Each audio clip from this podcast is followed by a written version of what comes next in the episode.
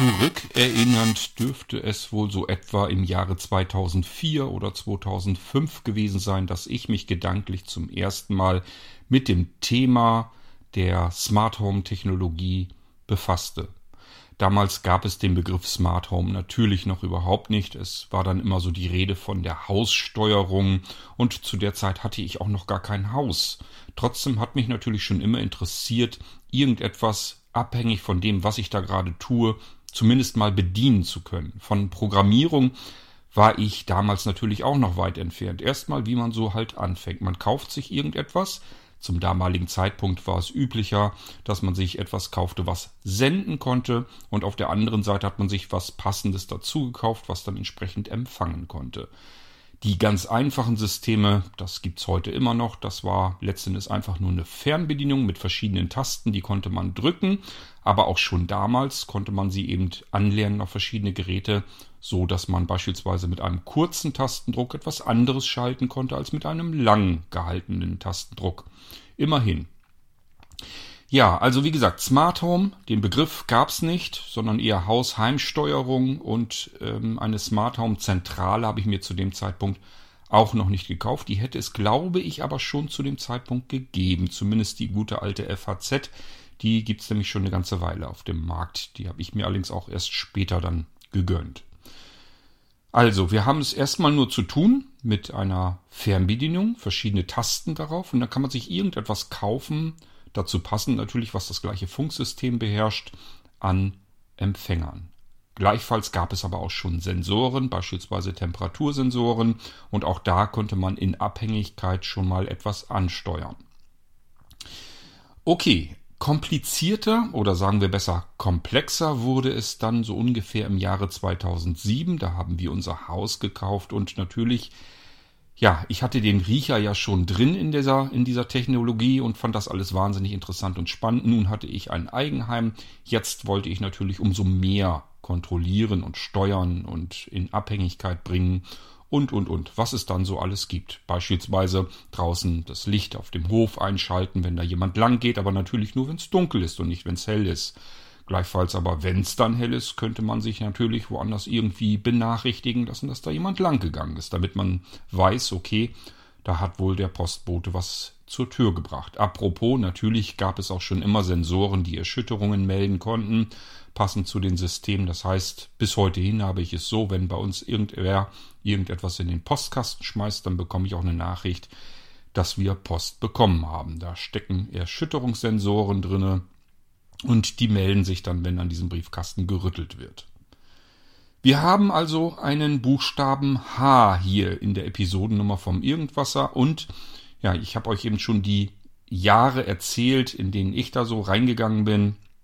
Das heißt, dieses Thema ist viel, viel älter für mich als der Irgendwasser als solches und deswegen war von vornherein eigentlich klar, dass ich das Thema natürlich auch hier im Irgendwasser immer wieder behandeln möchte und ich habe es dann doch viel stiefmütterlicher behandelt, als ich es ursprünglich mal gedacht hatte. Ich hatte wirklich gemeint, das wird ein ordentliches Zugpferd, da wirst du ganz viel erzählen und immer mal wieder so berichten, was du hier so gebastelt hast, was du gemacht hast. Das merkt ihr auch, wenn ihr ganz früh in die ersten Episoden des Irgendwassers hineinhört. Da bin, sind wir schon ganz gut eingestiegen. Wir haben auch schon eine ziemlich umfangreiche Episode zum Thema Heizungssteuerung gemacht. Und ich möchte euch heute mal wieder so ein bisschen was über die Heizungssteuerung erklären. Natürlich nicht zuletzt auch aus aktuellem Anlass, denn wir sollten langsam aber sicher versuchen, so ein wenig ähm, Heizöl oder Gas oder was auch immer einzusparen. Wir müssen also irgendwie unsere Thermostate an den Heizungen so ein bisschen klüger stellen und einstellen und im Idealfall natürlich sogar programmieren. Da kommen wir auch gleich drauf zu sprechen, denn wirklich echtes Smart Home heißt für mich wirklich tatsächlich, man kann die Sachen programmieren. Und was das bedeutet, was ich damit meine, das erzähle ich euch nach dem Intro. Ich will euch aber jetzt gar nicht irgendwie in die Programmierung eurer Heizungsanlage mit hineinnehmen, sondern wir wollen uns ganz einfache Bedienkonzepte anschauen, aber auch, wie man sowas tatsächlich so ein bisschen programmieren kann, nur eben eine Nummer einfacher. Ich werde euch am besten nach dem Intro erzählen, was ich euch hier in diesem Irgendwasser mal zeigen möchte.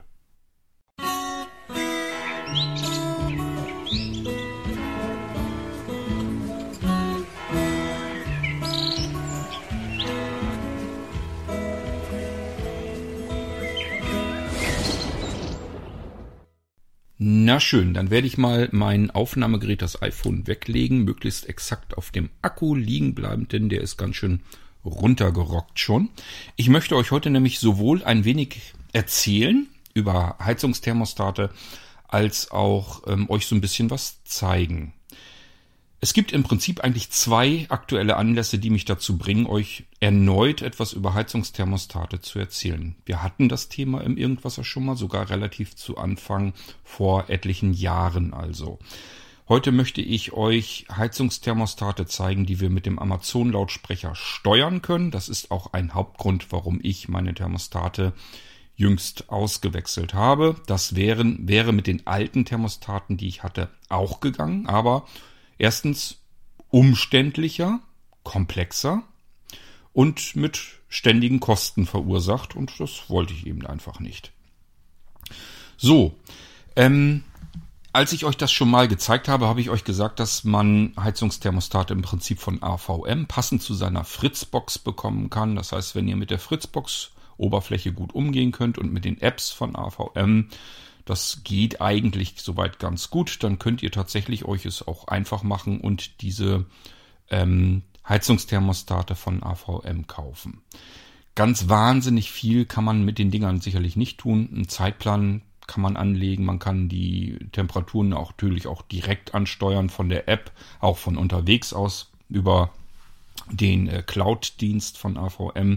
Das ist sicherlich alles kein Problem, aber ich sag mal, Komfort komfortabel ist das Ganze vielleicht nicht so richtig. Und ähm, was mich an den äh, Fritz-Thermostaten störte, war die Batterielaufzeit. Also ich habe keine Lust mehrmals im Jahr Batterien auszuwechseln und soweit wie ich informiert bin, soll das wohl bei den AVM-Dingern der Fall sein. Auch bei vielen anderen Herstellern. Und das bringt mich zu dem Hersteller und weshalb ich eigentlich die Thermostate dann sehr schnell von ähm, Homematic gekauft hatte. Ich hatte davor ein paar wenige Thermostate passend zum FS-System, also dieses Funksystem von ELV, gekoppelt an der äh, FHZ-Zentrale im Haus. Und ähm, diese Heizungsthermostate passend zur FHZ, die waren erstens nicht verschlüsselt, hätte mich jetzt nicht wirklich gestört. Wir sind jetzt nicht gerade in einem Gebiet, wo ich mir Sorgen machen muss, dass da jeder auf meine Thermostate zugreifen könnte. Das heißt, wir haben hier viele alte Menschen um uns herum, die haben teilweise noch nicht mal ein Smartphone. Was sollen die mit einer smarten Heizungssteuerung anfangen? Da würde man sich, glaube ich, nicht unbedingt ins Gehege kommen. Deswegen also eher nicht. Aber was mich an diesen Thermostaten immer gestört hatte, war, dass man an den Thermostaten selbst gar nichts einstellen konnte. Das waren einfach nur so so, so kleine rechteckige Kästchen, die man statt eines drehbaren Thermostates, eines alten, an den Heizkörper angeschraubt hatte. So, und dann konnte man das Ding per App oder eben aus der Zentrale heraus ansteuern und bestimmen, zu der und der Tageszeit machst du mir bitte die und die Temperatur oder eben auch direkt über die App oder eine Weboberfläche angesteuert. Ja, aber das ist eine tolle Sache, vielleicht, wenn man allein ist oder zumindest nur unter technikaffinen Menschen im Haus. Ich habe zum Glück eine Frau, die interessiert sich nicht so wahnsinnig für Technik, was ich immer wieder sehr angenehm finde. Das holt dann immer so ein bisschen zurück auf den Boden der Tatsachen. Ähm, das bedeutet, alles, was ich kaufe, was man hier smart steuern können sollte und was einigermaßen automatisiert funktionieren sollte, muss immer noch eine Möglichkeit haben, dass man es sehr, sehr analog bedienen kann. Es gab von Homatic dann Heizungsthermostate, die waren genauso wie die passenden zum FHZ-System. Das heißt, auch das waren einfach nur so kleine Kästchen am, ähm, am Heizkörper. Und es gab, gab aber auch schnell welche, da waren zumindest schon mal ein paar Knöpfe dran. Da habe ich dann überlegt. Ähm, also im Büro habe ich welche gehabt, da war mir das egal, das, da hatte ich was zu steuern und meine Frau kam da gar nicht weiter hin, dass sie da etwas irgendwie an der Temperatur hätte rumdrehen müssen. Aber Wohnzimmer, Esszimmer, Küche und so weiter, also der komplette andere Wohnbereich, da wusste ich von vornherein, wenn überhaupt, dann kannst du hier nur dann smarte Heizungsthermostate anbringen, wenn deine Frau die vernünftig bedienen kann, wenn man die ganz normal ansteuern kann. Dann kam irgendwann Haumatic plötzlich mit Heizungsthermostaten heraus, die vorne ein großes Drehrad hatte, hatten und großes Display nach oben hin zeigend, welche aktuelle Temperatur ist. Soll- und Ist-Temperatur etc. stand da mit drin in etwas kleinerer Schrift. Ähm, dann konnte man Tasten bedienen, ob man es jetzt automatisiert ähm, laufen lassen wollte, mit Programmen, die in den Thermostaten sind, oder aber ob man manuell was machen wollte.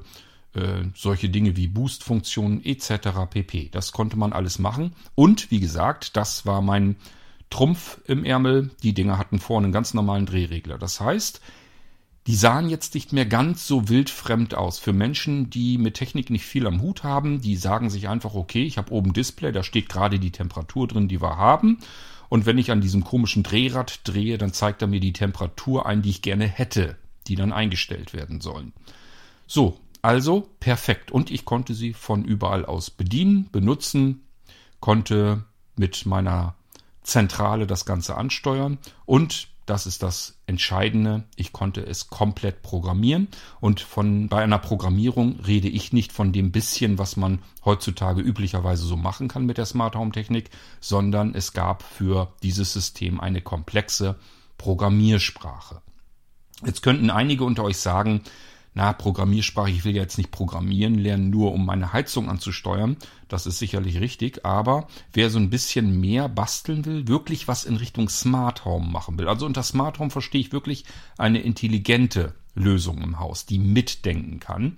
Und das setzt immer voraus, ich kann sie richtig programmieren. Und nicht das bisschen, was ein Webinterface hergibt oder irgendeine App, sondern ich kann sie wirklich bis aufs Kleinste programmieren. Ich kann genau bestimmen, was soll er wann machen? Soll er vielleicht irgendwas auch mal zufällig machen? Soll er irgendwas in Abhängigkeit von vielen anderen Komponenten machen? Soll er mir irgendwelche Nachrichten irgendwo hinschicken? Und, und, und. Das geht also wirklich haarfein bis zum geht nicht mehr. Hört euch bitte eine der ersten Episoden im Irgendwasser an, wo ich euch Consuela vorstelle. Da könnt ihr euch so ungefähr so ein Bild machen, was ich damit eigentlich meine. Das sind Dinge, die kann ich eigentlich fast nur noch tun, wenn ich wirklich eine Programmiersprache bei meinem Smart Home System ähm, ja, bekommen kann und die dann auch verwenden kann. Die Programmiersprache, das ist dieses Homeputer CL. Das ist wirklich nicht schwierig zu lernen, weil es in ganz klaren, einfachen deutschen Anweisungen ist. Ähm, man kann zum Beispiel sagen, wenn Temperatur im Wohnzimmer, keine Ahnung, kleiner als 16 ist, dann soll er im Esszimmer meinetwegen 19 Grad einstellen und mir eine Nachricht schicken. Und wenn das Fenster geöffnet ist, dann soll er da gar nichts dran rumregeln. Und abends um 0 Uhr, wenn wir ins Bett gehen, ähm, dann soll er die Temperaturen automatisiert natürlich überall runterregeln.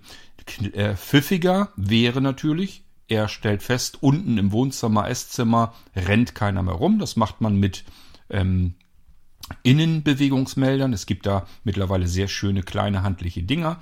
Die kann man ganz einfach irgendwo hinstellen oder hinhängen, hinkleben, verschiedene Art und Weisen, das Ganze anzubringen. Und ähm, dann können die eben feststellen, okay, hier hat sich seit zehn Minuten niemand mehr bewegt. Ich gucke mal eben nach. Ja, im Schlafzimmer war ähm, eine Bewegung. Äh, die in den letzten fünf Minuten, alles klar, dann ist jetzt im Wohnzimmer, Esszimmer niemand mehr. Die sind jetzt wohl im Schlafzimmer. Das bedeutet wahrscheinlich gehen die Leute, die hier wohnen, jetzt so langsam aber sicher ins Bett. Dann kann ich ja auch die Heizung runterdrehen und vielleicht noch irgendeine Lampe ausmachen, falls man die vergessen hat. Das ist intelligentes Smart Home. Das ist nicht ganz so einfach zu machen mit den Lösungen, die wir sonst am Markt haben, wenn wir keine komplexe Programmiersprache haben. Aber immerhin, es geht, man kann da schon ganz gut mit auskommen und hat den großen Vorteil, dass man jetzt die Sachen besser miteinander vernetzen, verweben kann und auch ähm, mit integriert, integrierter Spracheingabe und so weiter über die Amazon-Lautsprecher dann beispielsweise. Gut, also, ich habe euch schon jetzt erzählt, zuerst habe ich, was Heizungsansteuerung angeht, habe ich erstmal so mich umgeguckt beim FAZ-System auf der Zentrale. Dann bin ich irgendwann auf Homematic rübergegangen, aber immer nur mit einzelnen Thermostaten, wo meine Frau nichts dran rumzudrehen hatte, bis ich dann irgendwann ähm, dann entdeckt hatte, okay, Homematic kommt mit einem neuen Heizungsthermostat, die auch so gebaut sind, dass Menschen, die mit Technik nichts am Hut haben, das ganz normal weiterhin bedienen können. Sogar komfortabler, denn mit einem ganz normalen analogen äh, Thermostat können wir ja nur 1, 2, 3, 4, 5 ähm, einstellen. Das sagt ja erstmal überhaupt rein gar nichts aus und natürlich dreht sich da auch nichts automatisiert. Das heißt, vergesse ich äh, am Abend, wenn ich ins Bett gehen will, die Dinger auszudrehen, die Heizung runterzudrehen, ja, dann bollert die notfalls die ganze Nacht hindurch und das wollen wir natürlich nicht. Ich habe dann also diese Homematic ähm, Thermostate überall im Haus verbaut und die liefen dann überall diese Jahre weit über ein Jahrzehnt. Ähm, ja, 2007 bin ich da, glaube ich, mit gestartet, aber ich kann euch leider nicht genau sagen, wann jetzt diese mit den Drehreglern kam. Die kamen, glaube ich, ein bisschen später. Aber als sie auf den Markt kamen, müsste man jetzt nur noch mal gucken, wann kamen die Dinge auf den Markt, äh, habe ich mir die sofort gekauft. Also die waren angekündigt, da habe ich sie schon bestellt. Da gab es sie noch gar nicht irgendwo direkt lieferbar.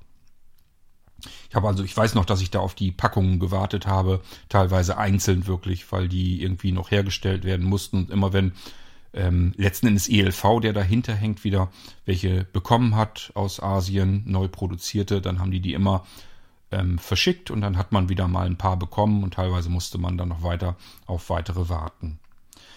Ja, aber irgendwann hatte man dann die Thermostate alle einmal ausgetauscht und nun hatte ich alles an Möglichkeiten, was ich gebrauchen konnte. Ich hatte Thermostate, die ich komplex ansteuern konnte, weil ich alles fein säuberlich programmieren konnte und ich hatte alles auf meiner Smart Home Zentrale, damals noch der CCU1 von Homematic beziehungsweise zum Homematic System. Und ähm, ja, das war äh, ein rieser, Riesenwurf, ein Riesenvorteil, weil man wirklich alles mit dieser Anlage machen konnte. Und sie war von außen nicht zwingend ansteuerbar. Wenn man das nicht wollte, konnte man autark sein komplettes Smart Home System laufen lassen. Niemand hätte von außen Zugriff gehabt, es sei denn, man wollte das.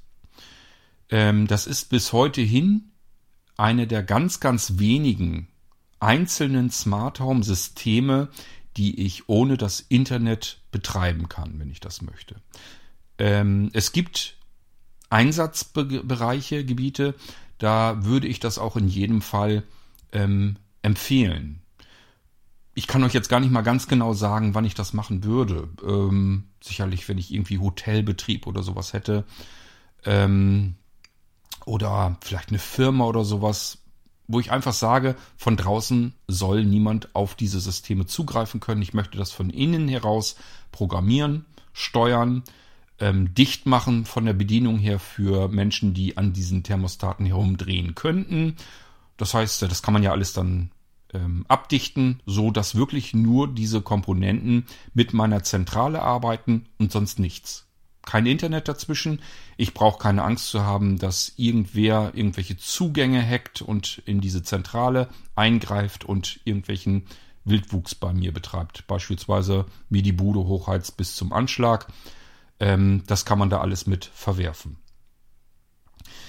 Irgendwann, da hatte ich dann schon die CCU2-Zentrale, dieses Nachfolgemodell, ähm, gab es dann natürlich auch Softwarekomponenten, die man installieren konnte, damit man ähm, von außen zugreifen konnte und eben jetzt auch dann mit, ähm, äh, mit Apps von draußen einfach zugreifen konnte. Also nicht nur äh, im eigenen Netzwerk, sondern egal wo man geht und steht, man hatte die App gestartet und konnte dann direkt auf seine Anlage zu Hause ähm, zugreifen. Das war natürlich dann eine verschlüsselte Verbindung ich habe das immer so gemacht, dass ich einfach eine VPN-Verbindung gestartet habe. Das konnte man der App gleich beibiegen, dass sie diese VPN-Verbindung ebenfalls direkt aufruft und startet und sich dann automatisch mit der Zentrale zu Hause verbindet. Irgendwann ging es dann weiter. Ich wollte das natürlich auch ganz gerne mal alles ausprobieren auf den Amazon-Lautsprechern, also mit Alexa. Ähm, und das waren die ersten Systeme, bei denen man das überhaupt machen konnte. Denn diese äh, Smart Home Steuerung, die gab es eben schon ewig am Markt. Sie war extrem stark erweiterbar. Ich habe ja eben gerade gesagt, es gab zum Beispiel eben Programmiersprachen dafür, natürlich auch viele, viele weitere Softwarekomponenten. Ich konnte an diese CCU verschiedene Antennen anschließen, auch die im 433 Megahertz Bereich und so weiter. Und durch verschiedene Software, Softwaremodule meine Zentrale stark erweitern und andere Komponenten eben auch mit ansteuern, die erstmal so mit Homematic und so weiter überhaupt nichts zu tun hatten. Und dementsprechend gab es dann ganz schnell eben auch Dienstanbieter, die mir die Schnittstelle ermöglichten, von Alexa aus per Sprachbefehle meine Komponenten meiner Homematic-Zentrale anzusteuern. So, aber wie gesagt, äh, das war mir sehr umständlich in der Bedienung. Es war mir nicht zuverlässig genug. Ich hatte es also schon zwei, drei Mal, da ging das einfach plötzlich nicht mehr. Da musste ich es einfach nochmal entfernen und neu einrichten. Das macht echt keinen Spaß bei sowas. Ähm, es kostete Geld. Ich weiß, kann euch nicht mehr genau sagen, wie viel es war. Es war sicherlich bezahlbar, aber ähm, jetzt auch kein Superschnäppchen. Also jetzt nicht so, dass man da irgendwie für 19 Euro im Jahr oder sowas hatte, sondern das war schon, war dann schon ein bisschen teurer. Ähm, und wie gesagt, das war alles noch nicht so richtig das Gelbe vom Ei. Deswegen hat mich das ein bisschen genervt und gestört.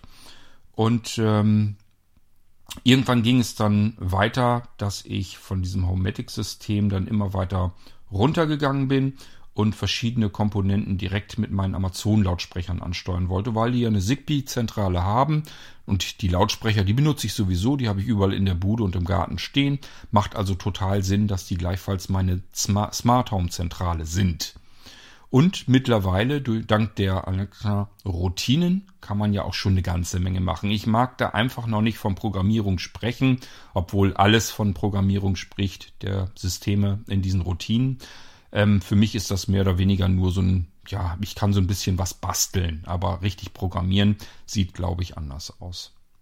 Aber macht nichts. Ähm, den Schritt gehe ich gerne ein. Das heißt, ich verzichte auf Komplexität der Programmierbarkeit, habe das Ganze einfacher und kann das dafür direkt auch mit Sprache ansteuern. Man wird ja zum Alter hin immer bequemer.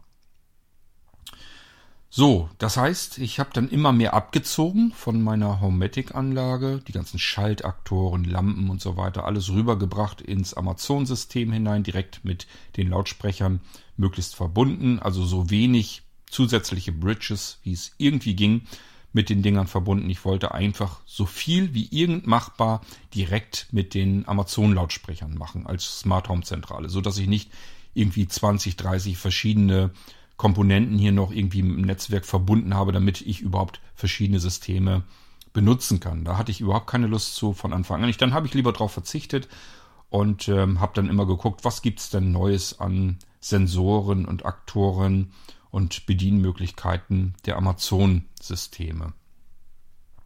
So, und dann hatte ich es ja jetzt zuletzt dann die ganze Weile, dass ich meine CCU2 hier noch im Einsatz hatte und auch immer noch habe für die letzten wenigen einzelnen Komponenten. Hauptsächlich meine Heizungsthermostate. Und die wollte ich nun auch mal endlich austauschen. Obwohl ich, und das muss ich ganz klar und deutlich nochmal hier erwähnen, obwohl ich mit den Heizungsthermostaten von Homematic extrem äußerst zufrieden war. Ich sage ja über zehn Jahre. Die Dinger hatten nie Ausfälle, bis auf einen, der ist kaputt gegangen. Warum, kann ich euch nicht mal genau sagen. Äh, der hatte dann wirklich einen Fehler, den ähm, habe ich allerdings nur stillgelegt. Der war bei uns in der Waschküche. Es war nicht so schlimm. Es war so ein Durchgang. Da war sowieso immer ein bisschen Wärme von den anderen Räumen und das reichte völlig aus. Ähm, das heißt, das Ding habe ich da einfach stillgelegt, Batterien raus und fertig. Alle anderen Thermostate ähm, haben die ganzen Jahre hindurch zuverlässig ihre Arbeit gemacht, sind jeden Tag einwandfrei funktioniert. Die Dinger sind angegangen, sind ausgegangen, so wie es halt programmiert hatte. Und ähm, wenn dann plötzlich es im Raum zu warm wurde, konnte man sich darauf verlassen, dann waren die Batterien leer und dann schaltet das Ding immer automatisch auf 5% Durchzug. Das heißt, das Thermostat geht dann 5% auf. Da rauscht dann immer so viel Hitze natürlich durch, dass die Bude entsprechend warm wird.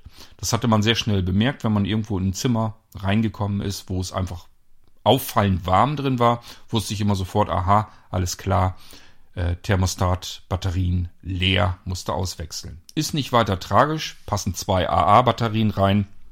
Und dann hat man, und auch allein das finde ich schon total genial an diesem System, über ein Jahr, und zwar deutlich über ein Jahr, erstmal wieder Ruhe. Ich denke mal, es dürften so zwischen 13 und 14 Monaten sein, locker weg, dass so ein Thermostat mit diesen beiden Batterien arbeiten kann.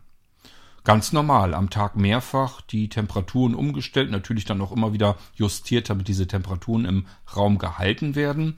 Und plus äh, diese Entkalkungsfunktion, das heißt, jeden Vormittag, das ist immer samstags um 10 Uhr oder um 11 Uhr, ähm, dreht er die ganzen kompletten Thermostate einmal ganz auf und dann gleich wieder ganz zu. Einfach damit einmal das ganze Ding am Anschluss dort entkalkt wird, damit einem das nicht vergriesknabbelt. Das ist übrigens etwas, das kann ich euch auch tatsächlich ähm, bestätigen. Das kann passieren, wenn man ganz lange Zeit ein Thermostat, dieses Ventil der Heizung, nicht mehr benutzt. Also wenn man so ein Thermostat runterschraubt, dann guckt einem im Prinzip so ein Gewinde entgegen und drin ist so ein gefederter Stift, der eben reingedrückt wird. Dann öffnet man das Ventil oder wenn man es loslässt, dann wird das von der Federn von, von innen nach außen wieder rausgedrückt. Das heißt, der Stift kommt einem entgegen und das Ventil ist dann geschlossen. Ähm, und äh, ich hatte das tatsächlich schon, dass ich dieses Ventil, äh, also diesen Penüppel in diesem Ventil tatsächlich nicht mehr vernünftig bedienen konnte. Der ist festgesessen. Das heißt, wenn man den reingedrückt hat, dann blieb der drin stecken und dann musste man da wieder ein bisschen dran rumziehen. Ich habe dann das mit der Zange gemacht, weil ich tatsächlich hier ein so ein Ventil hatte. Da ist mir das passiert, dass das vergießknabbelt war. Das war noch damals zu Zeiten mit diesem normalen drehbaren Thermostaten, wie sie die meisten hatten und viele ja immer auch noch haben. Da musste ich also dann mit einer Zange diesen Stift mir schnappen, einklemmen und dann immer so ein bisschen rein und rausdrücken, immer so ein bisschen dran rumruckeln, damit der Kalk sich da ein bisschen wieder verschleißt und dann funktionierte das auch wieder. So, darum braucht man sich nicht zu kümmern, wenn man vernünftige Thermostate hat, die einmal die Woche so einen kleinen Wartungslauf machen. Das heißt, einmal diesen Pin vom Ventil einmal komplett reindrücken, wieder rauslassen. Heizung ist dann wieder zu. Die wird also auch einmal eben dann die Woche komplett heiß, auch im Sommer. Ähm, es sei denn eben, dass man den Heizkessel noch irgendwie runtergefahren hat, was ja auch möglich ist. Okay, ähm, ja, ich habe also jetzt jüngst diese Thermostate wieder umgestellt. Und ähm, die Thermostate, die ich für Homematic hatte, mit diesem Drehregler dran, die hätte ich tatsächlich auch so wieder für Homematic IP kriegen können. Jetzt muss ich euch natürlich erstmal den Unterschied zwischen Homematic und Homematic IP erklären. Ähm, der Anbieter des Homematic-Systems hat irgendwann gesagt, unser System ist so komplex, so kompliziert, dass das eher was für fortgeschritten ist. Wir brauchen irgendwie was Einfacheres, wo wir die Leute, die Anwender abholen können und denen das alles von der Einrichtung her und so weiter so weit ähm, automatisieren können und so weit entgegenkommen können, dass das Zeugs möglichst einfach funktioniert und jeder damit klarkommt, das Teil selbstständig in Betrieb zu nehmen und ähm, da nicht noch irgendwie mit der Zentrale noch rumfummeln muss und die Geräte irgendwie über die Zentrale, über ein Webinterface alle anlernen und so weiter und so fort. Da tun sich viele mit schwer. Wir müssen das irgendwie leichter machen. Und mittlerweile äh, gibt es Apps, es gibt Sprachsteuerung. Die Leute wollen das natürlich auch mit Sprachsteuerung bedienen. Und somit hat ähm, Homematic dann der Anbieter gesagt, wir machen ein neues System, die aber zueinander so ein bisschen kompatibel sind. Es ist also so, die Homematic IP-Komponenten, die kann ich auch an meiner Homematic CCU-Zentrale wieder anlernen. Somit kann ich alles, was neu ist, also egal ob es Homematic oder Homematic IP ist, mit meiner Hauszentrale, mit meiner alten Zentrale verbinden und darüber benutzen. Wenn ich das möchte, kann ich aber auch mir für die neuen Geräte für Homematic IP, die ganzen Komponenten, kann ich mir dann auch eine Bridge kaufen. Und das ist einfach nur so ein kleines Kästchen, wird per LAN-Kabel irgendwo eben angeschlossen ans Netzwerk und hat nur ein Knöpfchen dran, da drücke ich eben einmal drauf und damit kann ich das Ding dann mit meiner App verbinden. Und äh, das, es gibt dann auch einen Account beim Anbieter, aber ähm, das Schöne ist, an Haumatic, die gehen sehr datensparsam um. Das bedeutet, die wollen überhaupt keine Daten vom Anwender selbst haben. Wir haben also nicht, dass wir da ähm, unsere Adresse irgendwie angeben müssen oder sonst irgendetwas, sondern das ist einfach nur ein, ein neutraler, anonymer Zugang. Ich bin wirklich am überlegen, ob ich überhaupt meine E-Mail-Adresse irgendwo hinterlegen musste. Das ist jetzt auch schon wieder eine Weile her, dass ich diese Haumatic IP Bridge in Betrieb genommen habe. Ähm, ich, mir war jedenfalls sehr, sehr stark aufgefallen, dass dieses System, also die App und so weiter, von mir überhaupt keine Daten wissen wollte. Das fand ich sehr angenehm, dass ein System offensichtlich auch dann funktionieren kann, ohne den Anwender komplett bis ins letzte bisschen ausspionieren zu müssen. Okay, also Homematic IP gibt es eine App dafür, für iOS, Android. Ähm, ich weiß jetzt nicht, ob es für Windows auch was gibt, könnte ich mir aber vorstellen, habe ich ehrlich gesagt nicht nachgeschaut. Und ähm, man kann im Prinzip die App dann einfach starten. Und dann sagt sie einem, äh, wie sieht's aus? Hast du eine Bridge? Dann lass uns das Ding mal anlernen. Dann soll man auf der Bridge diesen Knopf drücken. Und ähm, jetzt muss ich euch zwar aus der Erinnerung etwas sagen, aber das hat mich damals so ein bisschen ähm, ja aus dem Tritt gebracht. Das ist das erste Hindernis, was wir haben. Wenn wir eine Homematic IP-Anlage in Betrieb nehmen wollen, ähm, dann machen wir das über eine App Schritt für Schritt. Und die ist auch komplett mit VoiceOver bedienbar, auslesbar, alles kein Problem. Das heißt, man fängt an und diese Schritt-für-Schritt-Anleitung erzählt einem jetzt, was man tun soll. Die sagt einem, wie ich die Bridge anklemmen soll, dass ich jetzt mein Netzwerkkabel einstecken soll, dass ich Strom anschließen soll, dass ich jetzt warten soll, bis ein bestimmtes Licht leuchtet. Das ist natürlich dann weniger interessant für uns Sehbehinderte und Blinde. Und dann sagt er irgendwann so, jetzt drück mal deine Taste und drück hier nochmal auf der App ähm, auf Anlernen und dann schaue ich mal, ob ich deine Bridge finde. Das Problem ist genau dieser letzte Schritt, dass ich die Taste auf der Bridge drücken soll. Der war mit VoiceOver nicht auslesbar und diese Schrift war so klein, dass ich sie auch einfach nicht gelesen habe. Das heißt, ich habe immer auf Anlernen gedrückt, die Taste in der App. Die konnte ich noch erkennen, dass ich da irgendwie eine Taste drücken soll, eine Schaltfläche anlernen und dann hat er immer nach einer Weile gesagt, ich kann deine Bridge nicht finden. Und dann bin ich wieder zugegangen, habe gedacht, was ist denn los? Kriegt er jetzt irgendwie kein Internet? Geht mein Netzwerk da irgendwie nicht richtig? Dann habe ich das Ding noch ähm, mit ähm, einem anderen WLAN-Würfel hier verbunden, weil ich echt dachte, das muss irgendwie mit dem mit dem LAN zu tun haben, dass der da kein Internet kriegt, bis ich dann irgendwann auf den Trichter gekommen bin, mir den letzten Bildschirm, wo ich nicht weiterkam, mal ganz, ganz detailliert anzuschauen. Das heißt, ich habe mit Zoom das ganze Teil arg vergrößert und konnte dann diese Schrift auch ablesen, die mir dann eigentlich nur sagen wollte, jetzt drück mal deine Taste. Die habe ich dann gedrückt und zack, war die Bridge angelernt. Das heißt, ähm, wenn ihr diese App benutzen sollen wolltet, ähm, also euch für das Homematic IP-System interessiert und diese Schritt-für-Schritt-Anleitung machen müsst, dann könnt ihr diese ganze Anleitung komplett hindurch machen und dann, wenn ihr mit diesem Anlernprozess da nicht weiterkommt, dann wisst ihr jetzt also, da bin ich auch drüber gestürzt. Ihr sollt dann die einzige Taste, den einzigen Knopf an eurer Bridge eben einmal drücken und dann diese Anlernschaltfläche und zack finden die beiden sich dann auch. So, und dann geht's los. Dann habt ihr eure euer System eigentlich schon in Betrieb genommen. Jetzt könnt ihr die einzelnen Komponenten anlernen. Jetzt haben wir die nächste Hürde, die ich nicht verstehe, wo ich auch nicht weiß, warum Homematic das gemacht hat. Der Hersteller dahinter heißt EQ3, ist nichts anderes als ELV, eine Tochterfirma davon. Und die haben meiner Meinung nach bei Homematic IP einiges doof gemacht, unnütze, falsch eigentlich, was die Barrierefreiheit angeht. Was dahinter steckt, kann ich mir denken. Sie wollten einfach ähm, das ganze System, ich sage, das ist ja sehr datensparsam und genauso haben sie sehr viel Wert darauf gelegt, dass es abgesichert wird, so gut wie es irgendwie geht. Und das bedeutet, wir müssen irgendwie die Komponente haben, einmal, dass wir das Gerät, was wir anlernen wollen, irgendwie in Betrieb nehmen wollen. Das reicht üblicherweise schon, wenn wir es neu kaufen, dass wir die Batterien reinstecken oder aber die Folie zwischen den Batterien rausziehen je nachdem, welche Geräte wir haben. Und dann geht das Gerät sofort in den Anlernmodus. Da müssen wir also noch nicht mal unbedingt was drücken. Das wäre also gar kein Problem.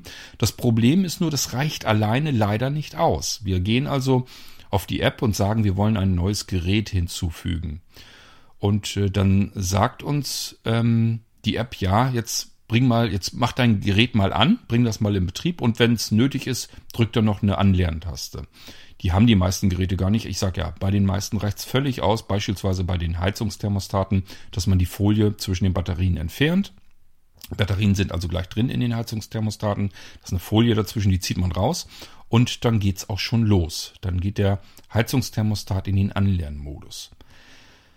Ja, warum ähm, Homematic IP das jetzt unnütze verkompliziert, kann ich euch nicht sagen. Tatsache ist, er möchte jetzt von einer im Thermostat aufgedruckten Seriennummer die letzten, ich glaube, vier oder fünf Ziffern. Ich meine, vier sind's. Es sind aber nicht nur Ziffern, es ist also so ein Gemisch aus vier Ziffern und Buchstaben. Die ersten paar Buchstaben, ich glaube bis F oder G oder sowas im Alphabet, kommt noch an Buchstaben hin. Ihr habt also die Zahlen 1 bis 0, insgesamt also zehn Ziffern und dann noch A, B, C, D, E, F, meine ich, wäre so das Maximum. So, ähm, wir haben also jetzt als sehbehindert und blinder Mensch ein Problem. Wir müssen diese Seriennummer von diesem dämlichen Heizungsthermostat ablesen. Da ist also ein Aufdruck drin und wir müssen diese Nummer erstmal finden, äh, auslesen. Davon brauchen wir den letzten Block. Die sind zum Glück in Blöcke unterteilt mit Bindestrichen dazwischen. Den letzten Block, den brauchen wir. Entweder wir haben einmalig zur Einrichtung eine sehende Hilfe dabei, dann ist das überhaupt kein Problem. Die sieht das sofort, erkennt diese Nummer, sagt uns die und dann können wir die eintippen. Besser ist, wenn wir die sehende Person das gleich eintippen lässt, denn diese Tasten, um das einzutippen, ist, da haben sie leider zu allem Übel dann auch noch nicht mal die Tastatur genommen, die wir in den Smartphones ohnehin drin haben. Das wäre auch zu einfach gewesen, sondern ähm, das Ganze über eigene Tasten in der App. Es gibt also wirklich so Tasten 1 bis 10, äh, 1 bis 0 und dann A, B, C, D, E, F. Und es gibt dann auch bestätigen, abbrechen, löschen und sowas alles. Und es gibt auch ein Symbol, da können wir die Kamera zuschalten. Da können wir nämlich auf den QR-Code gehen. Ich habe das nicht hinbekommen, äh, ein Gerät über den QR-Code. Viele Geräte haben QR-Code drauf. Das wäre natürlich super praktisch gewesen. Hätte ich nur mit der Kamera über den QR-Code gehen müssen und darüber das Ding anlernen können. Das hat bei mir bisher nicht geklappt. Ich habe es dann irgendwann aufgegeben und ähm, habe von einigen Geräten über die iPhone-Kamera und dann mit VoiceOver mir versucht, diesen Block auszulesen. Das hat ein, ein zwei, dreimal geklappt. Bei vielen habe ich dann irgendwann einfach entnervt aufgenommen. Das war mir zu viel Fummelei und habe das dann mit sehender Person gemacht. Die hat mir dann auch gleich die Sachen abgetippt direkt in die App. Wenn man sehen kann, ist das innerhalb von Sekunden erledigt. Dann ist das Gerät angelernt. Das ist also total easy. Und dann können wir die Geräte in der Homematic IP App erstmal grundkonfigurieren, können da alles Mögliche machen. Wir können natürlich in dieser App auch alles Mögliche machen. Wir können Szenen anlegen, Gerätegruppen, Räume anlegen und die alle zuordnen und, und, und. Wir können also alles Mögliche damit machen. Wir können auch Dinge zueinander schalten lassen.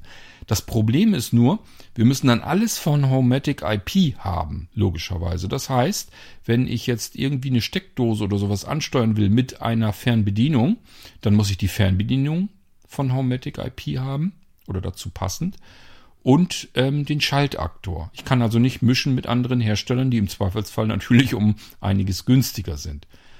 Das ist aber auch gar nicht notwendig. Das bedeutet, wenn wir jetzt uns für die Heizungsthermostate von Homatic IP entscheiden wollen, müssen wir nicht das Ganze über Homatic IP steuern, denn diese Geräte sind komplett mit Amazons Alexa ansteuerbar. Und das bedeutet wiederum, wir können die Routinen von der Alexa App benutzen, um alles anzusteuern. Natürlich hört sie wieder zu hier. So, und das ist genau das, was ich eigentlich wollte. Ich hatte keine Lust, mit verschiedenen Apps zu arbeiten, sondern habe ich euch eben schon erzählt, ich versuche so nach und nach alles auf diese Amazon-Lautsprecher zu übertragen. So, bei Heizungsthermostaten wollte ich jetzt nicht unbedingt direkt darauf zugehen, weil ich ja mit diesen Homematic-Thermostaten extremst zufrieden war. Sie sind wahnsinnig batterieschonend. Ich habe über ein Jahr Ruhe, wenn ich einmal die Batterien gewechselt habe, egal wie viel ich damit rumrühre. Also die sind hier ganz gut am Ackern und machen den ganzen Tag über und trotzdem reichen diese zwei AA-Batterien weit über ein Jahr. Und das finde ich schon ganz enorm. Ähm, das kriegen die anderen Hersteller üblicherweise nicht hin. Dann sind sie sehr exakt. Das bedeutet, ähm, das ist immer so das, das Problem. Wenn man die Temperatur an den Thermostaten misst, hat man ein Problem, denn die, der Heizkörper ist natürlich direkt in unmittelbarer Nähe. Das heißt, hier muss der Hersteller auf Erfahrungswerte so ein bisschen zurückgehen. Wenn äh, der Fühler in dem Thermostat jetzt 24 Grad Celsius tatsächlich misst, dann haben wir diese 24 Grad Celsius gerade so zu Anfang, wenn wir den Raum aufheizen wollen, natürlich nur dort, wo der Heizkörper ist. Und wenn wir jetzt gesagt haben, bei 22 Grad Raumtemperatur soll er aber ab, abdrehen, dann haben wir den Effekt, dass der Heizkörper ganz geöffnet wird heizt sich sehr schnell auf. Der Temperaturfühler direkt in dem Thermostat misst ganz, ganz schnell diese 22 Grad und sagt, okay, dann kann ich die Heizung jetzt wieder dicht drehen. Diese Raumtemperatur haben wir im Raum dann noch lange nicht. Ähm, weil wir ja natürlich den Fühler direkt am Heizkörper haben. Das bringt also nichts. Wir müssen also so ein bisschen ähm, die Thermostate von einem Hersteller haben, der da sehr viel Erfahrung mit hat und ähm, das ungefähr einschätzen kann, wenn ich jetzt hier an meinem Fühler im Thermostat diese Temperatur messe und ähm, diese, der Heizkörper gerade erst geöffnet wurde, dann muss ich jetzt noch weiter laufen lassen für so und so lange Zeit und ähm, dann kann ich ungefähr sicherstellen, dass in der Mitte des Raums eben die erwünschte Raumtemperatur auch herrscht. Wenn wir es ganz exakt haben wollen, also auf die Nachkommastelle genau, dann brauchen wir natürlich auch noch einen Temperaturfühler irgendwo im Raum, an der Wand. Also am besten dort, wo wir diese Temperatur gerne hätten. Das können wir natürlich auch machen. Wir können passig zum Homematic IP einen Wandregler nehmen. Und da können wir also direkt da, wo wir sitzen, so, so einen Regler an die Wand pappen. Kann man überall festmachen. Sie kann man mit einem verschrauben, die kann man irgendwo an den Nagel hängen, die kann man mit Klebepads fertig machen, die kann man mit Klettpads irgendwo festsetzen, da kann man Magnet Magnethalterungen ähm, hintersetzen und, und, und. Gibt also ganz viele Möglichkeiten, solch einen Wandtaster irgendwo anzubringen. Möglichst dann natürlich halbwegs zentral im Raum oder dort, wo ich eben einfach sitze. So, und dann kann ich an diesem ähm, Regler die Temperatur regeln. Da haben wir natürlich dann wieder das Problem, das kann ich jetzt nicht als Sehbinder und Blinder tun, sondern das machen dann die sehenden Menschen im Haushalt. Als Sehbinder Blinder habe ich aber meine App, da kann ich das natürlich kontrollieren. Und wenn ich jetzt mit Homematic IP arbeite, dann kann ich natürlich auch über Alexa sagen, ob ich es wärmer haben will, ob ich es kälter haben will, welche Temperatur ich gerne hätte und über die Routinen in der Amazon-App kann ich das auch exakt alles genau steuern zu welcher Uhrzeit soll hier eigentlich was passieren. Alexa, stopp. Ähm, und das ist eigentlich das, was ich euch so ein bisschen zeigen wollte. Denn, äh, das wollte ich euch auch noch sagen, ich habe jetzt dadurch, dass ich einfach weiß, dass äh, im Inneren der Thermostate ja ungefähr die gleiche Technik ist von ähm, EQ3, ähm, habe ich jetzt nicht mehr die teuren Thermostate genommen. Die wollte ich erst nehmen, die mit dem Drehregler, wovon ich euch eben erzählt habe. Und äh, dann habe ich meiner Frau gesagt, eigentlich würde ich lieber die ganz kleinen, diese, das sind so kompakte Thermostate. Die anderen sind relativ ordentlich, ganz schön groß mit dem Drehregler vorweg. Ähm, und ich hatte einfach gedacht, für mich persönlich würde es ja völlig reichen, weil ich die mit Sprach Eingabe bedienen will oder über App bedienen will und über die Routinen programmieren steuern möchte, brauche ich nicht direkt an die Thermostate ran. Meine Frau soll aber natürlich die Temperatur im Raum weiterhin direkt auch an den Thermostaten steuern können. So wie macht man das am besten? Dann habe ich gedacht, ich muss die großen Dinger wieder nehmen, die teuren mit dem Drehregler dran, damit meine Frau das vernünftig bedienen kann. Ähm, dann habe ich mich mit ihr unterhalten und sagte, wieso ist das scheißegal, ob ich jetzt ähm, weil sie hat sich die kompakten dann angeguckt, ist doch scheißegal, ob ich jetzt auf Plus und Minus drücke und mir dann den Wert im Display anlese, wie viel Temperatur ich haben will, oder ob ich das jetzt drehend an dem Drehregler mache, das ist mir doch vollkommen Schnurzpiepe. Da war ich natürlich relativ erleichtert und habe dann gedacht, okay, dann hast du mir die Entscheidung abgenommen, dann nehme ich jetzt die kleinen kompakten. Erstens sind sie weitaus günstiger, die sind wirklich, das ist eigentlich ein Schnäppchen für die Qualität, die sie dann haben. Und äh, zum Zweiten, ähm, ja, ich habe meinen Homematic Thermostat hier wieder drinne, den ich eben aus Jahrzehnten, will ich schon fast sagen, kenne und gewohnt bin und auch sehr schätze. Ähm, sie sind günstig. Ich habe alles, was ich brauche. Meine Frau hat alles, was sie braucht. Die Dinger sind einfach zu bedienen, haben eine große Plus- und eine große Minustaste. Und entsprechend jemals, jedes Mal, wenn man Plus oder Minus drückt, wird immer 0,5 Grad Celsius hinzugefügt oder eben ähm, abgezogen von dem Wert und der steht dann im Display. Das heißt, im Display, in dem Moment, wo ich drücke, steht im Display die Temperatur, die dieser Thermostat jetzt versucht in diesem Raum einzuhalten. Wenn ich also im äh, auf diesem Kompakt-Thermostat dann drücke, dass ich 22 Grad hier im Raum haben will, dann hat der Thermostat die ganze Zeit über damit zu, zu tun, diese Temperatur in diesem Raum zu halten. Vollautomatisch merken diese Thermostate natürlich, wenn ich das Fenster öffne, mal eben auf Kipp oder einfach eben durchlüfte. Das merken die sofort, drehen sich dann sofort runter, drehen die Heizung aus, damit wir nicht draußen heizen. Und wenn wir die Fenster dann wieder zumachen, auch das merken sie. Da ist dann kein Luftzug mehr und ist, normalerweise stürzt ja sonst immer gleich die Temperatur aus dem Fenster so runter. Dadurch merkt der Thermostat das sehr schnell und kann darauf entsprechend reagieren. Das heißt, Fenster auf, Heizung wird automatisch geschlossen, egal was ich jetzt an Temperaturen eingestellt habe, Fenster zu und die Heizung, der Thermostat dreht die Heizung dann wieder auf die Temperatur, die ich haben möchte. Und ähm, er dreht immer auch die Temperatur der Heizung des Heizkörpers immer erstmal ein bisschen höher, so lang, bis er davon ausgeht, dass die Temperatur im Raum komplett ähm, erreicht ist. Und das klappt eben bei diesem Homematic-System ganz hervorragend, weil dieser Anbieter eben seit Ewigkeiten auf dem Markt ist. Es ist einer der ersten Anbieter ähm, auf dem deutschen Markt, die mit diesen Heizungsthermostaten direkt arbeiten. Es gibt ganz zahlreiche weitere Systeme, die gar nichts mit Smart Home zu tun haben. Das heißt, diese ganzen automatisierten Heizungsthermostate waren üblicherweise immer von ELV oder von Konrad Elektronik. Teilweise wurden sie von anderen Anbietern ebenfalls eingekauft, anderer Aufdruck drauf und da war immer die Technik von ähm, EQ3 beziehungsweise ELV dahinter. ELV hat, glaube ich, auch mal mit Konrad Elektronik eine Weile zusammengearbeitet, um das dann äh, zu entwickeln und zu bauen. So, das waren eben die Anbieter, die das schon seit Ewigkeiten tun und deswegen kriegen die das so äh, ganz fantastisch und hervorragend drin. Das ist für mich persönlich der Grund gewesen, warum ich auch diese Thermostate erneut wieder haben wollte. Nun mittlerweile dann in der dritten, eigentlich vierten Generation, wenn wir FHZ mitnehmen, ist ja derselbe Anbieter, ist ebenfalls ELV dahinter. Äh, dann bin ich herüber auf die ersten Homematic-Dinger, die man von außen noch gar nicht ansteuern konnte, also wo keine Bedienelemente dran waren. Äh, dann zu den mit dem Drehregler dran, bis jetzt rüber zu Homematic IP mit den kompakten Thermostaten. Andere bekannte Freunde von mir haben natürlich ähm, teilweise andere Regler, andere Systeme.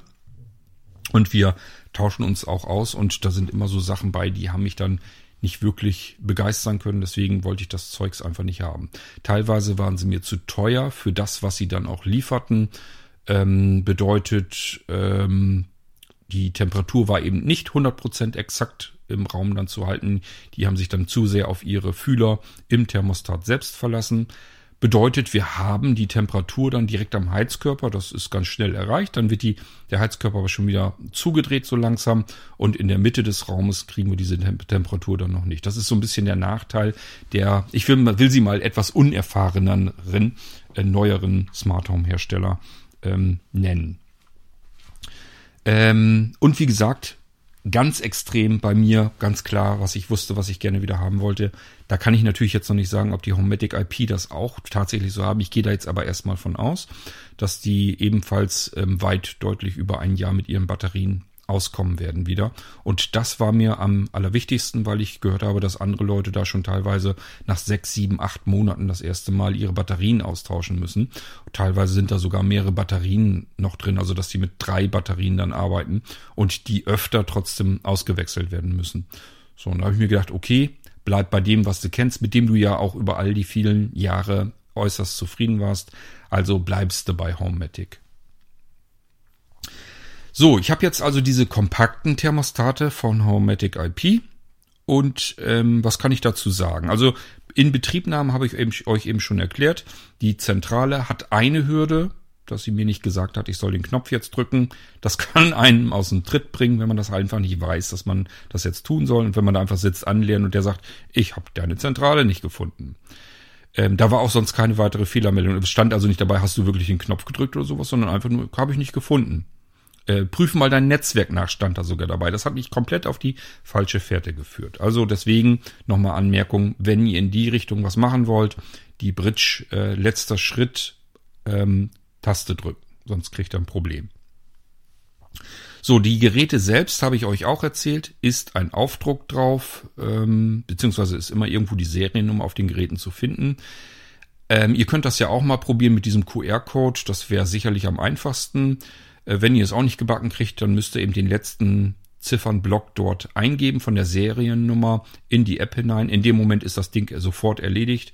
Das heißt, er muss dann nicht noch lange rumwühlen und rumsuchen im Netzwerk, sondern findet dann diese Smart Home Komponente sofort, weil das über Funk geht und nicht direkt übers WLAN. Was ich auch sehr gut finde. Übers WLAN bedeutet nämlich genau das, was ich euch eben als Nachteil erzählt habe.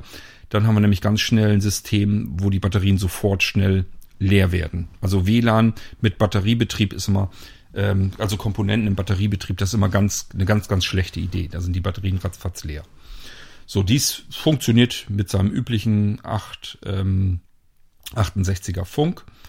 Ähm, und deswegen habe ich das Problem da nicht und kann mich, kann mich darauf verlassen, das wird genauso schonend mit seinen zwei Batterien umgehen, wie ich es gewohnt bin. Der nächste Schritt in der App ist dann dem Gerät einen Namen zu verpassen. Es reicht tatsächlich aus, wenn ihr den Raumnamen eingebt. Das werden wir gleich auch ausprobieren. Ich bin schon wieder am überlegen, ob wir hier zwei Episoden machen. Dann zeige ich euch das in der weiteren Episode dann. Ähm, das heißt, im Wohnzimmer, das Thermostat könnt ihr einfach Wohnzimmer nennen, weil es sich ähm, den Amazon-Systemen gegenüber als Thermostat ausgibt. Das heißt, wenn wir dem Amazon-Lautsprecher sagen, mach mir bitte im Wohnzimmer die Heizung auf 22 Grad, dann weiß Alexa, sofort, alles klar. Ich muss mal nach einem Thermostat suchen, das irgendwas mit Wohnzimmer heißt. Und deswegen werden die Dinge auch dann direkt gefunden und lassen sich auf die Weise ansteuern. Ihr könnt also Raumnamen nehmen. Also ihr habt beispielsweise einen Raumnamen Wohnzimmer in der App und nennt den Thermostat auch Wohnzimmer. Passiert also nichts. Ist nicht selbstverständlich. Es gibt Systeme, die können das nicht ab, die wollen das nicht haben, dass man zweimal exakt dieselbe Bezeichnung nimmt. Das gibt dann Probleme. Hier funktioniert das einwandfrei, was ich ausprobiert habe. Gut, damit haben wir eigentlich schon das, was wir wollen. Wir können jetzt über die App unsere Thermostate ansteuern. Möchte ich persönlich nicht, habe ich keine Lust zu.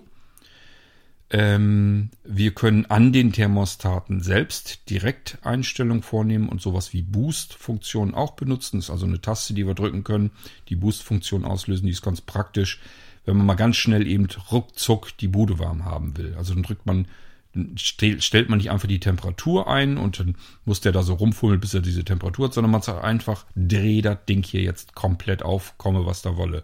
Und dann haut er äh, die Heizkörper voll auf für fünf Minuten. So, und dann geht das schon mal ganz gut los hier. Das ist immer so, so, ein, so ein Stoßheizen, so will ich es mal nennen. Ähm, was kann ich euch noch erzählen? Wir haben dann die Sachen, wie gesagt, in den Amazon-Lautsprechern in den Systemen mit drinne.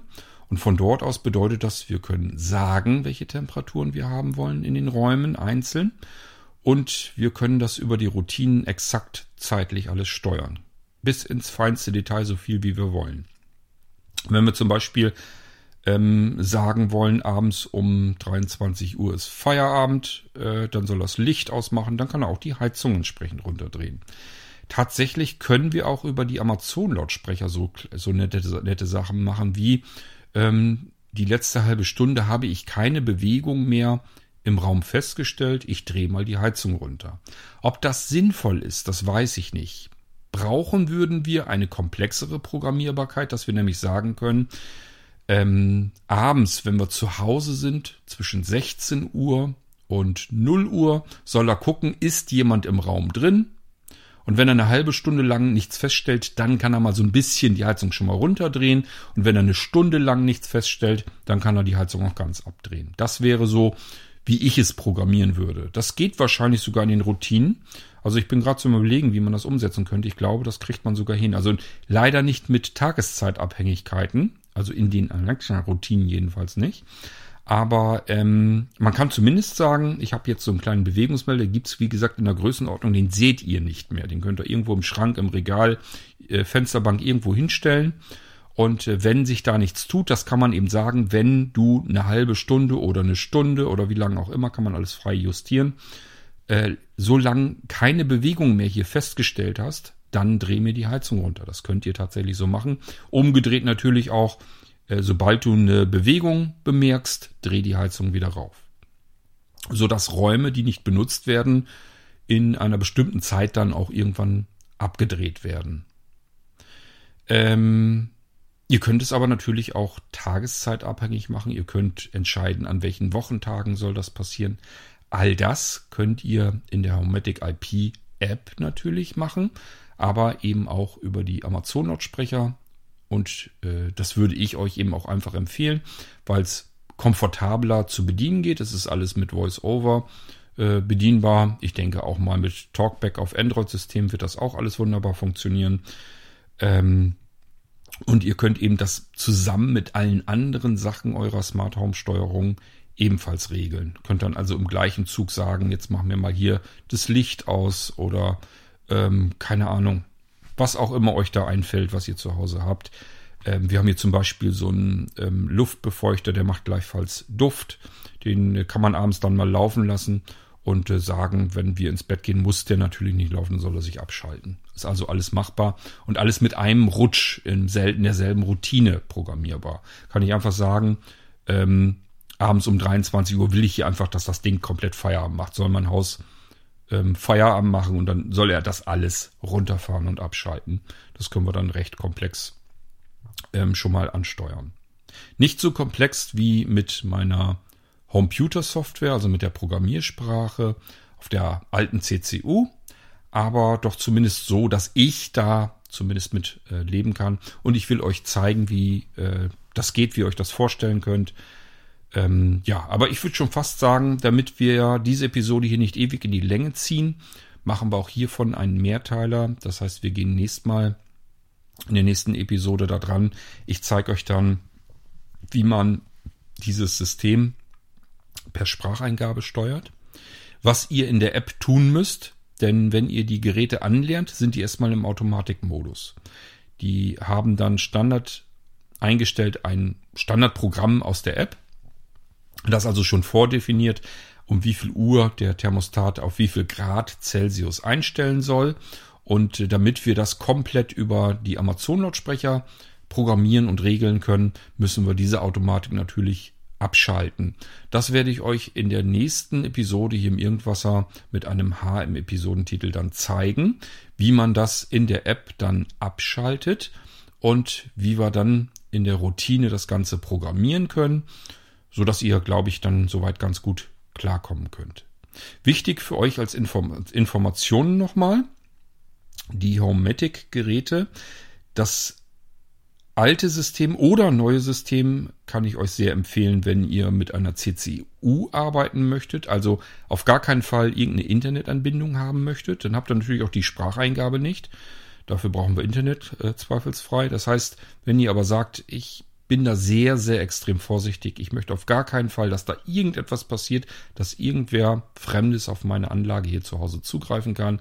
Ähm, ich habe auch deswegen vielleicht gar keinen Amazon-Lautsprecher, weil ich das nicht möchte dann ähm, könnt ihr auf das alte System gehen, auf das alte Homematic-System. Das wird weiterentwickelt. Es gibt weiterhin jede Menge Updates. Es gibt weiterhin Komponenten. Ihr könnt die neuen Komponenten auf eurem alten System weiterhin laufen lassen. Es gibt also überhaupt gar keinen Grund, ähm, jetzt zu sagen, Homematic ohne IP ist veraltet. Das nehme ich jetzt lieber nicht mehr. Ihr könnt das ganz ähm, problemlos ähm, kaufen.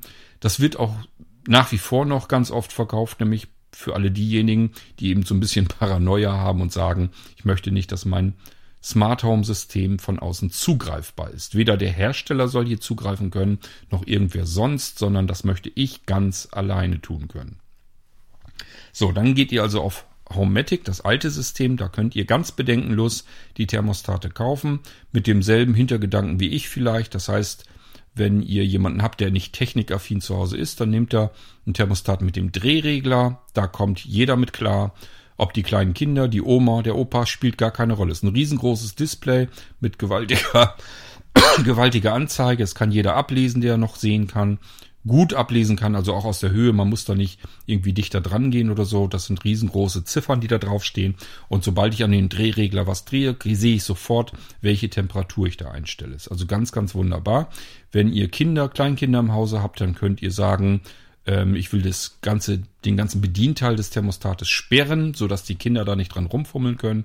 Das könnt ihr machen. Das geht auch alles per Tastendruck ganz schnell. Also könnt ihr jederzeit ganz einfach machen. Äh, in der App dann jeweils. Ihr könnt sagen, es soll Automatik, äh, automatisch hier ähm, funktionieren und laufen. Ihr könnt sagen, ich möchte es aber manuell programmieren, ansteuern. Das könnt ihr alles mit dem alten System machen. Wenn ihr das autark zu Hause machen wollt, ohne irgendwie Internetzugriff und ohne ähm, Anbindung an irgendeinen Hersteller, irgendeinen Server, irgendein anderes System. Ist ja immer so eine Sache. Wenn wir uns an einen Hersteller binden, das heißt, wir schmeißen unsere ganze Intelligenz der Smart Home Steuerung raus ins Internet zum Hersteller, dann müssen wir davon ausgehen, hoffentlich gibt es den Hersteller in zehn Jahren immer noch. Denk mal an ähm, verschiedene Hersteller, ich glaube Nest und so, die haben zwischendurch äh, hat der alte Hersteller einfach mal platt gemacht, kaputt gemacht. Ich meine, dass man dann ähm, neue Komponenten braucht, dass man das war jedenfalls damals ein Riesengeschrei, dass man etliche Komponenten in den Müll schmeißen musste, weil der Hersteller nicht mehr da war. Und dementsprechend auch die Server im Hintergrund abgeschaltet hat. Das heißt, eure Anlage zu Hause ähm, wird ja über das Internet angesteuert. Die eigentliche Ansteuerung passiert draußen im Internet beim Hersteller. Läuft alles verschlüsselt, ist jetzt nicht erstmal die große Katastrophe. Man muss aber auch bedenken, dass immer wieder Zugänge gehackt werden. Das passiert in Deutschland Tag für Tag bei allen großen Herstellern. Ähm, das heißt, da macht es durchaus auch mal Sinn, dies, äh, die, die Zugänge ständig abzuändern, das Passwort immer wieder mal umzuändern. In Unternehmen wird sowas üblicherweise monatlich gemacht. Das heißt, da wird man monatlich dazu getriezt, irgendwelche Zugänge, äh, das Kennwort da mal wieder zu variieren, zu verändern. Und äh, das ist vielleicht auch so ungefähr das, was man privat zu Hause machen sollte. Macht natürlich kein Mensch, ich will es aber trotzdem an der Stelle erwähnt haben. Passwörter von Zugängen regelmäßig verändern. Ansonsten kann das ganz schnell vorkommen, ähm, dass eure Kennwörter da draußen im Internet in irgendwelchen Datenbanken auftauchen, wo ihr sie mit Sicherheit nicht gerne wissen möchtet. So, und wenn das natürlich bei den Smart Home Herstellern ist, mit unseren Zugängen. Das bedeutet, in dem Moment kann ein anderer, der diese Zugangsdaten hat, natürlich auch unser Smart Home zu Hause steuern. Und deswegen ähm, ist das durchaus eine Überlegung. Ähm, gehe ich dieses Risiko ein, damit ich den ganzen Komfort habe und eben meine Anlage von überall aus steuern kann und so schöne Sachen wie mit Spracheingabe arbeiten kann? Oder ist mir das alles zu risikoreich und ich lasse da dann doch lieber die Finger davon und ähm, sieht zu, dass ich das von zu Hause aus alleine steuern kann über meine Zentrale. Das heißt, nur intern in meinem eigenen Netzwerk arbeite. Und das müsst ihr euch vorher überlegen, was ihr da gerne haben möchtet. Ähm, vielleicht meine Entscheidung, die ich bisher so gemacht hatte. Ich habe immer gesagt, wenn hier jemand Licht steuern würde von außen. Also ich habe ja sonst so Lampen, Schaltaktoren und so weiter.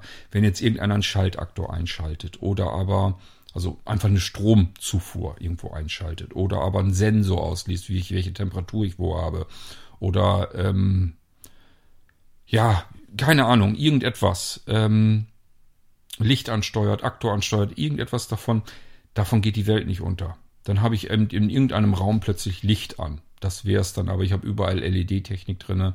Ähm, ich habe euch schon mal ein, zwei, drei Sendungen hier im Irgendwasser gemacht, wie ihr die Stromkosten ausrechnen könnt. Und von so einer LED-Lampe, die muss also schon wirklich ein ganzes Jahr komplett rund um die Uhr durchleuchten. Und selbst dann sind wir in einem Euro-Bereich, ähm, der einen überhaupt nicht weiter tangiert. So, aber mit Heizungssteuerung war das immer so eine andere Sache. Deswegen habe ich ja all die Jahre gewartet. Ich habe immer gesagt, möchte ich nicht so gerne. Ich würde gerne dies, die, die Heizungsansteuerung würde ich gerne unter eigener Kontrolle halten, ohne Zugriff von außen. Und deswegen habe ich das hier immer auf Homematic belassen, zusammen mit der CCU. Also Grund eins war, ich war extremst zufrieden mit diesem System. Ich habe mich dann wirklich nicht drum kümmern müssen. Das hat alles ganz hervorragend funktioniert. Meine Programme haben immer reibungslos funktioniert. Das ist alles richtig schön gelaufen. Ähm, wirklich nur einmal im Jahr, ähm, ich sage ja alle 13, 14 Monate eben einmal rumgehen. Meistens werden so ungefähr die Batterien im selben Zeitraum leer und dann einmal auswechseln. Dann hatte ich wieder über ein Jahr Ruhe. Das war alles, was ich mit der Ansteuerung eigentlich so zu tun hatte. Natürlich bis auf, auch mir ist aber kalt, mal vielleicht abweichend dann doch mal ein bisschen höher einstellen. Ähm, ja, aber erstens, der Komfort hat jetzt gewonnen. Das heißt, ich wollte jetzt ganz gerne ähm, die Heizung per Spracheingabe auch mit steuern wollen. Ich wollte das Ganze zusammen mit meinen anderen Komponenten über die Amazon-Routinen ähm, ansteuern können. Ähm, ich wollte Zugriff haben von meinen eigenen Programmen aus. Ich habe euch ja schon mal gesagt, dass ich hier eigene ähm, Schalter, virtuelle Schalter habe, die ich unter Windows ansteuern kann, also eigene Programme laufen lassen kann, um dann irgendwelche Routinen wieder anzustoßen. Kann ich also mir selbst jetzt irgendwas basteln, programmieren am Rechner, ganz normal unter Windows und hier auch natürlich dann dadurch die Heizung ansteuern.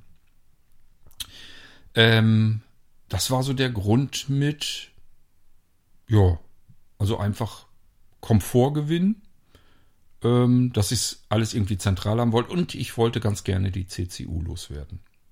Denn das Webinterface, das ist mir irgendwann dann mächtig auf den Keks gegangen. Ich habe ja ganz, ganz, ganz, ganz viele Komponenten. Ich habe ja die ganzen Sachen, die ich nicht mehr in Betrieb habe, die habe ich nicht gelöscht aus dem Interface. Da hatte ich keine Lust zu. Es wäre mir einfach zu aufwendig gewesen. Ich hatte, keine Ahnung, mehrere hundert Komponenten auf der CCU 2 eingerichtet, also Geräte da drauf, Sensoren, Aktoren, alles Mögliche. So, und das heißt, ich habe zwar Steckdosen soweit alles außer Betrieb genommen, habe die da aber nicht gelöscht. Was natürlich zur Folge hat, wenn ich jetzt irgendwie eine Komponente suche, da irgendwas einstellen möchte oder vielleicht dann doch mal irgendwas löschen, hinzufügen, verändern, Namen ändern, irgendetwas dran tun möchte, dann muss ich in diesem fürchterlichen Webinterface arbeiten. Ich finde es nicht wirklich super barrierefrei. Man kommt eigentlich überall hin. Es ist jetzt keine Katastrophe aber es ruckelt wie Sau und es ist langsam und normalerweise müsste ich die CCU 3, die ich hier schon liegen hatte, immer in Betrieb nehmen, dann wird es wahrscheinlich auch besser funktionieren. Ich habe mich jedenfalls irgendwann dazu entschlossen, ich möchte nicht mehr über ein Webinterface arbeiten, ich möchte per Spracheingabe und die Alexa-Routinen arbeiten. So, und wenn man die Entscheidung getroffen hat, dann muss man sich entscheiden, komme ich damit klar, dass meine Heizungssteuerung jetzt über einen Server läuft beim Hersteller, also in dem Fall bei EQ3. Und da habe ich mir gesagt, muss ich dann wohl. Das ist die Kröte, die ich schlucken muss. Ähm, mir ist jetzt aber mittlerweile der Komfortgewinn wichtiger. Und äh, deswegen habe ich diesen Sprung jetzt gemacht. Den solltet ihr euch auch ganz genau überlegen. Was ich nach wie vor nicht tun würde, wären Türschlösser wir, es gibt ja smarte Türschlösser, natürlich auch für das Homematic-System. Da sehe ich das Problem nicht, weil, wie gesagt, können wir autark uns bewegen. Das heißt, nur in unserem eigenen Netzwerk kann man diese Türschlösser ansteuern. Von außen kommt man da nicht dran. Ähm, setzt natürlich voraus, dass für unser WLAN Schlüssel und so weiter, dass der super sicher ist. Also das nützt natürlich jetzt nicht, wenn wir Passwort ähm, als Passwort für unser WLAN genommen haben. Dann bringt es natürlich nichts. Aber wenn wir dann sehr langes kryptisches ähm, Ding drin haben als Schlüssel, dann ist das bis heute hin jedenfalls noch nie ein Problem gewesen. Und dann kann man auch sicherlich smarte Türschlösser benutzen. Sobald wir ähm, das Ganze auf den Server eines Herstellers verlegen, Türschlösser, bedeutet, man kommt in die Bude rein. Das ist etwas, das geht für mich jedenfalls bis heute hin überhaupt nicht. Und das solltet ihr euch auch sehr überlegen, ob ihr das haben wollt. Also auch für Homematic IP gibt es natürlich smarte Türschlösser. Ob man das wirklich haben möchte, ich weiß es nicht. Weil das bedeutet wirklich, der Hersteller kommt dran, was noch nicht so schlimm ist. Dem Hersteller müssen wir eh vertrauen.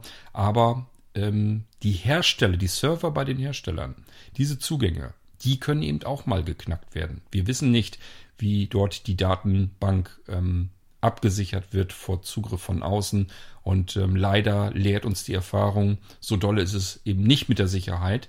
Ähm, es wird gehackt, geknackt und dann fliegen die Daten da draußen rum, unsere Zugänge. Und das verbunden mit smarten Türschlössern, da möchte ich jedenfalls bisher erstmal noch davor warnen, an dieser Stelle nochmal. Gut, ja, aber alles andere, ja, Heizung, ähm, ihr könnt euch Routinen anlegen. Lasst mich mal überlegen. Doch, das ging. Ähm, die ähm, Amazon-Lautsprecher, die Echos. Diverse davon können die Temperatur messen in den Räumen. Und die können wir auch hernehmen, um beispielsweise die Heizung wieder runterzudrehen. Das heißt, wir können das ganze System absichern. Das werde ich wahrscheinlich machen. Wenn ich das dann gemacht habe, zeige ich euch auch das nochmal. Bedeutet, wenn ich jetzt so wie hier meine Echos hier im Esszimmer, Wohnzimmerbereich habe, dann können die natürlich auch die Temperatur messen mit ihren eigenen Sensoren.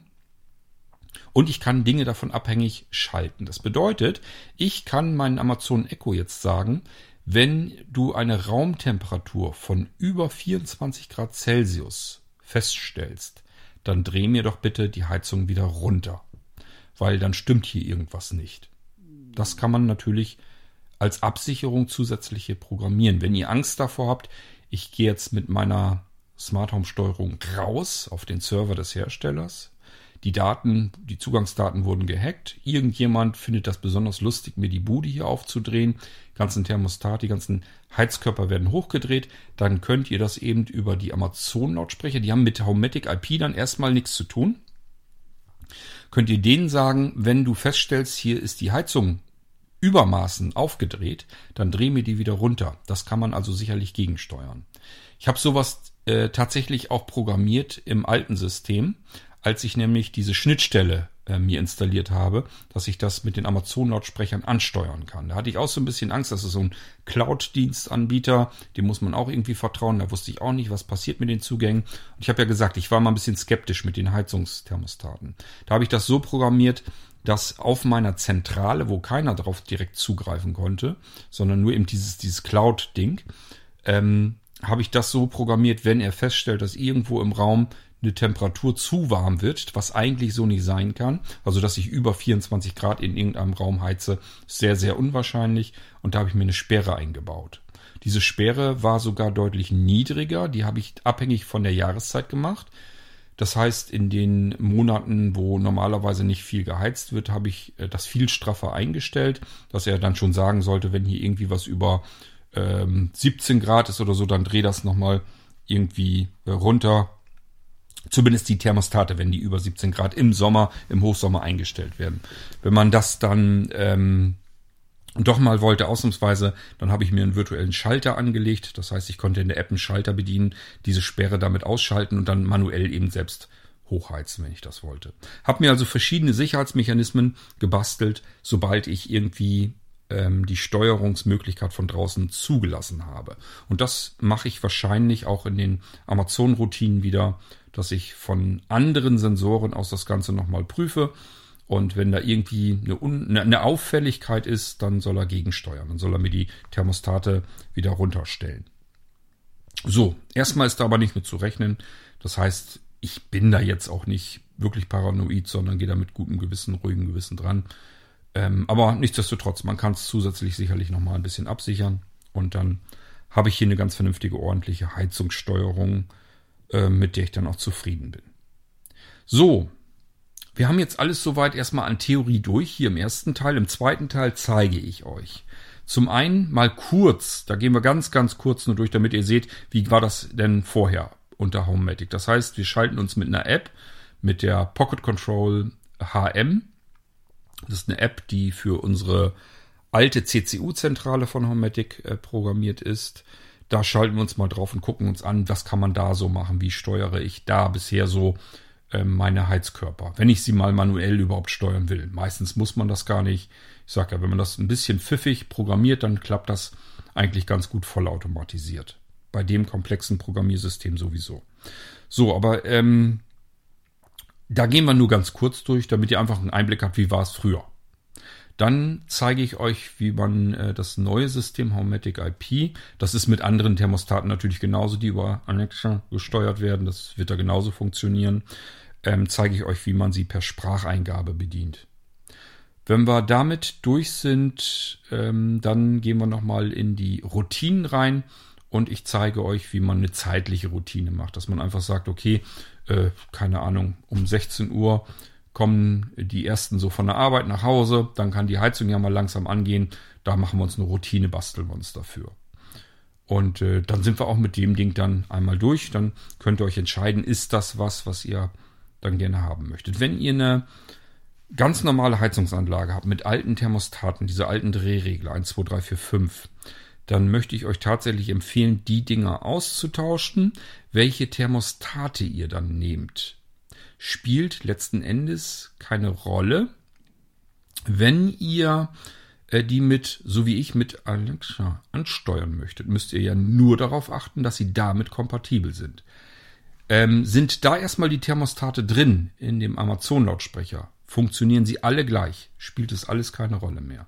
Dann gibt's bloß noch so Nuancen wie, wie lange halten die Batterien da drinnen, wie genau exakt können sie mit den Temperaturen im Raum umgehen. Das heißt, habe ich euch ja versucht zu erklären, die, die Schwierigkeit, ähm, wenn die Temperatur direkt am Heizkörper im Thermostat gemessen wird, haben wir sie ja in der Mitte des Raumes noch nicht. Da ist so ein bisschen äh, Voodoo mit bei, damit das vernünftig funktioniert. Das kriegen diese alt eingesessenen Hersteller natürlich mit Bravour hin, weil sie über all die vielen Jahre die ganzen Systeme kennen.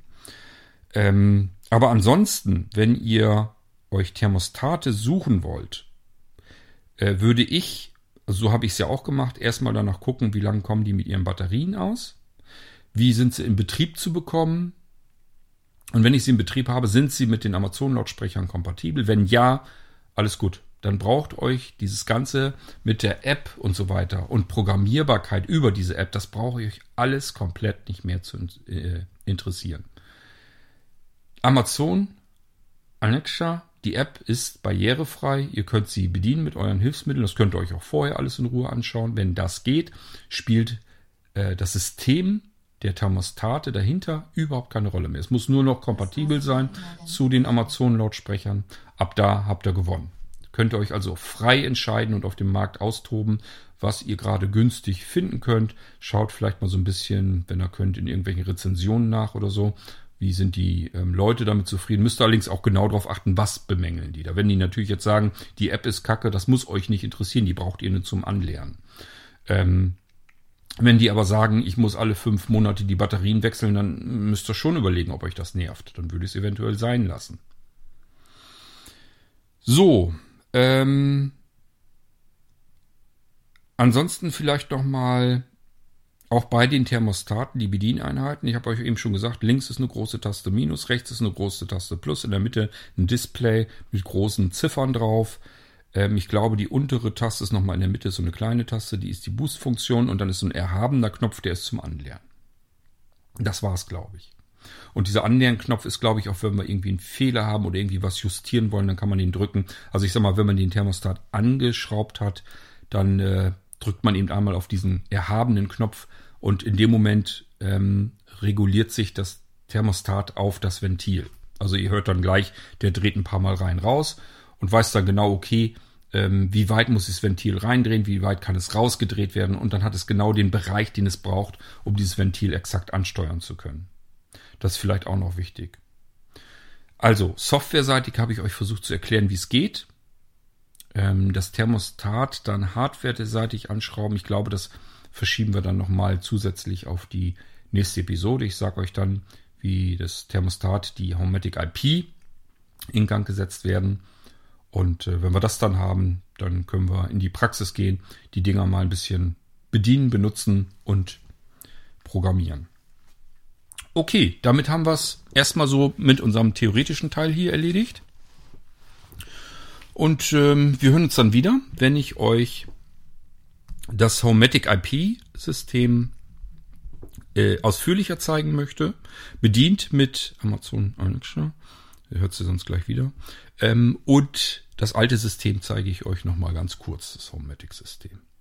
Und dann haben wir es eigentlich. Dann ist das eines unter mehreren Systemen, womit ihr eure Thermostate künftig dann zu Hause äh, vernünftig ansteuern und selbst stellen und programmieren könnt, auch trotz Sehbehinderung und Blindheit. Das ist dann kein Thema mehr. Gut, und wenn ihr jetzt ein bisschen Angst habt, Thermostat abschrauben und dann das Neue da dran, das ist bestimmt nicht einfach, da brauche ich doch einen Handwerker dafür oder jemand, der mir das macht. Ich versuche euch das so gut ich kann zu erklären, wo die Stricke vielleicht sind. Das hängt ein bisschen davon ab, wie alt eure Heizkörper sind und, und, und. Und ähm, dann gehe ich da nochmal kurz auf die Hardware drauf ein und dann schauen wir zusammen an, wie wird das ganze Ding bedient und programmiert. Wir hören uns also wieder in einem der nächsten Irgendwasser-Episoden und dann zeige ich euch so ein bisschen mehr, was wir mit unseren neuen Thermostaten dann machen können. Bis dahin, ich hoffe, ich habe euch in dieser Theorie jetzt nicht allzu sehr gelangweilt. Wir hören uns dann wieder und bis dahin sage ich, macht's gut. Tschüss und immer einen warmen Hintern vor der Heizung. Euer König Kort.